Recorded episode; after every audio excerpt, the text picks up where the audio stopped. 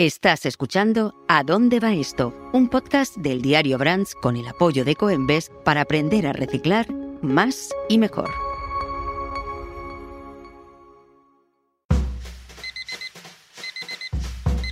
Suena el despertador. Te levantas de la cama. Enciendes la máquina de café, la tostadora y un buen zumo de naranja. Los expertos aseguran que un buen desayuno debe aportar a nuestro organismo entre un 20 y un 25% de nuestra ingesta calórica diaria. El desayuno está considerado una de las comidas más importantes porque aporta los nutrientes y la energía que el organismo necesita para comenzar la jornada. Sin embargo, ¿sabes dónde deben depositarse todos los envases que utilizas en la primera comida del día? Hoy en A dónde va esto te daremos pistas para tener un desayuno más sostenible y te ayudaremos a elegir contenedor para depositar tus envases. Comenzamos, como siempre, con los datos.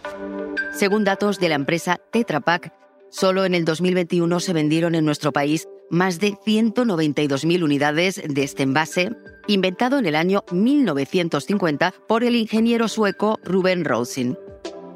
El brick es, a día de hoy, uno de los envases más utilizados del mundo. Sin embargo, es uno de los envases que más confusión suele generar a la hora de elegir en qué contenedor depositarlo.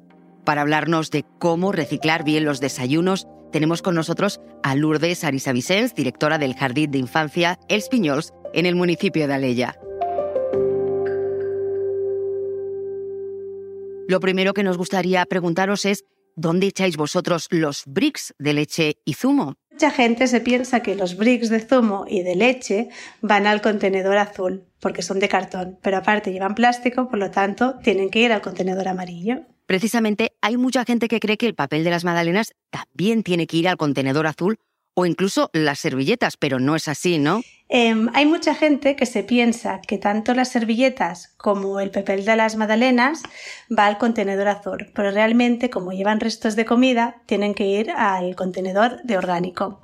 Entonces a veces las bolsas del pan, al ser de papel, sí que van al contenedor azul, pero si llevan plástico y papel se tiene que separar y el plástico ir al contenedor amarillo y el papel al contenedor azul. Por último, queríamos preguntaros qué se debe hacer con los botes de mermelada o de mantequilla. Los botes de mermelada, al ser de vidrio, tienen que ir al contenedor verde y los botes de la mantequilla, al ser plástico, tienen que ir al contenedor amarillo.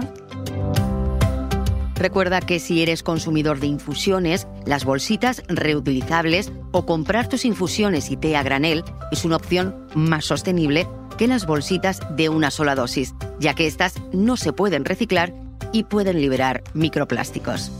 Si quieres saber más sobre cómo y por qué reciclar, escúchanos en todas las plataformas y lee nuestro blog Reciclando a Diario en eldiario.es. Este capítulo ha sido editado por Pedro Nogales. Yo soy Tatiana López y esto que has escuchado es ¿A dónde va esto?